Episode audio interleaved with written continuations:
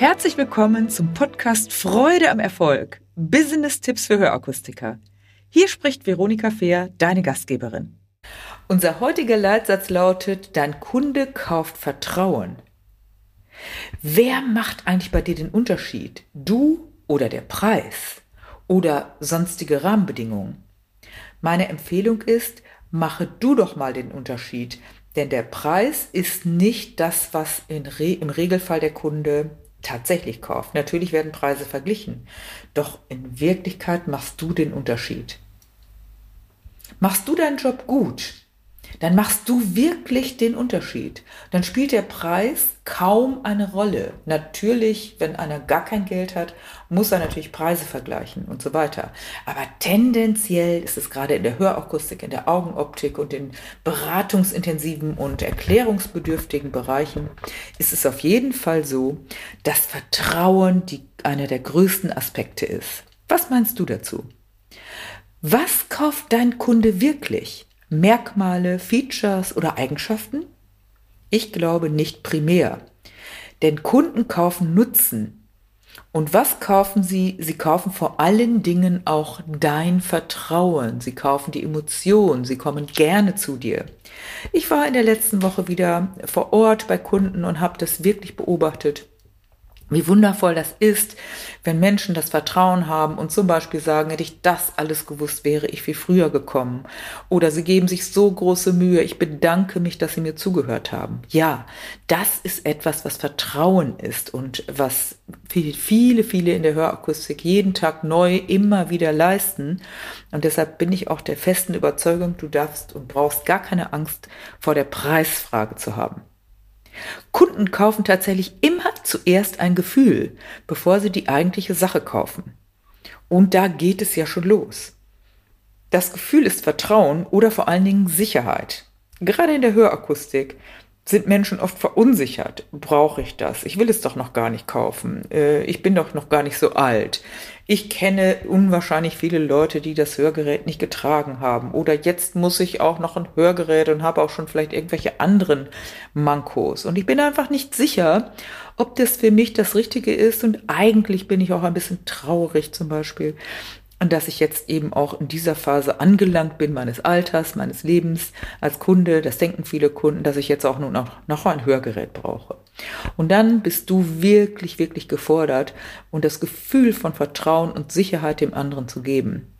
Dann erfolgt auch ein Kauf. Doch gerade in der Hörakustik, sage ich immer, geht es ja am Anfang gar nicht so sehr um das Verkaufen. Viele Akustiker würden jetzt sagen, es geht eigentlich überhaupt nicht um Verkaufen. Wir beraten in erster Linie. Ja, dann sage ich, natürlich geht es auch um Verkaufen.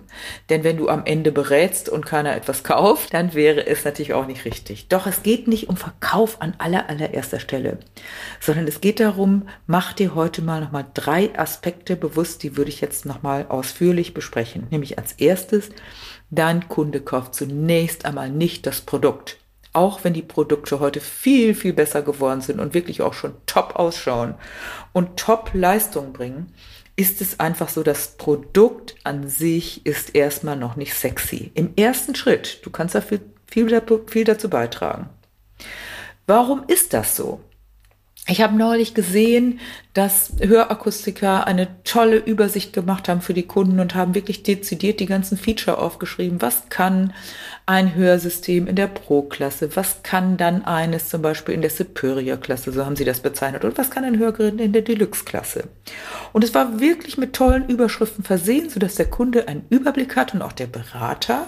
Was ist denn jetzt eigentlich genau der Unterschied und wie kann ich das jetzt äh, argumentieren? Und dann haben mir die Berater, die Akustiker gesagt, und jetzt fällt es uns noch viel schwerer. Weil jetzt sagen die Kunden plötzlich, ach nee, dann, wenn das so ist, dann reicht ja vielleicht auch die, die Stufe.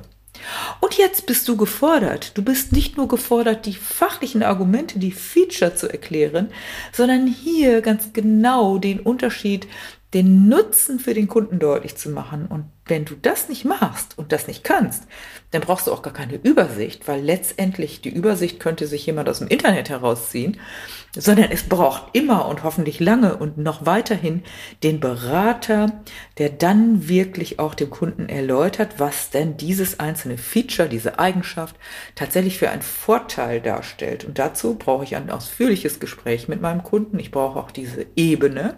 Ich brauche eben das Vertrauen.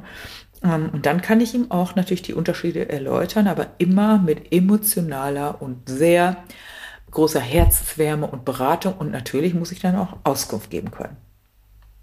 Zweiter Aspekt ist, der Kunde kauft auch keinen Preis.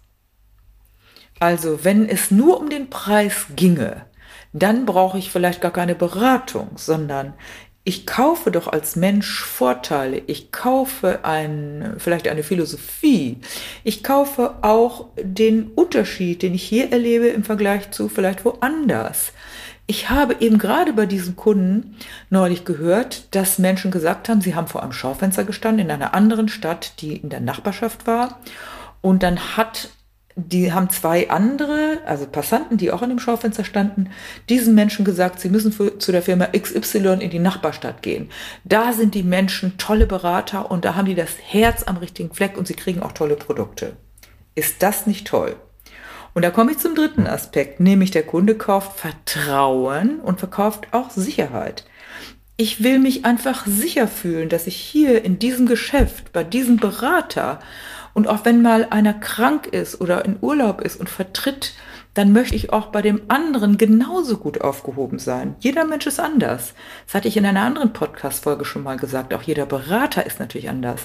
Doch jeder sollte nach der gleichen Philosophie das Gespräch führen und den Kundenkontakt aufrechterhalten. Und von daher ist es natürlich auch wichtig, dass immer, immer wieder das Thema Sicherheit, bei mir bist du sicher.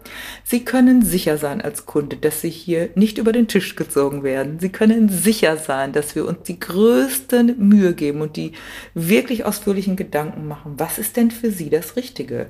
Und da darfst du auch ruhig mal die Frage stellen, vertrauen Sie mir, vertrauen Sie mir und unserem Unternehmen, dass wir mit Ihnen natürlich gemeinsam, aber dass wir Ihnen die richtige Empfehlung aussprechen und dass wir für Sie das Richtige finden.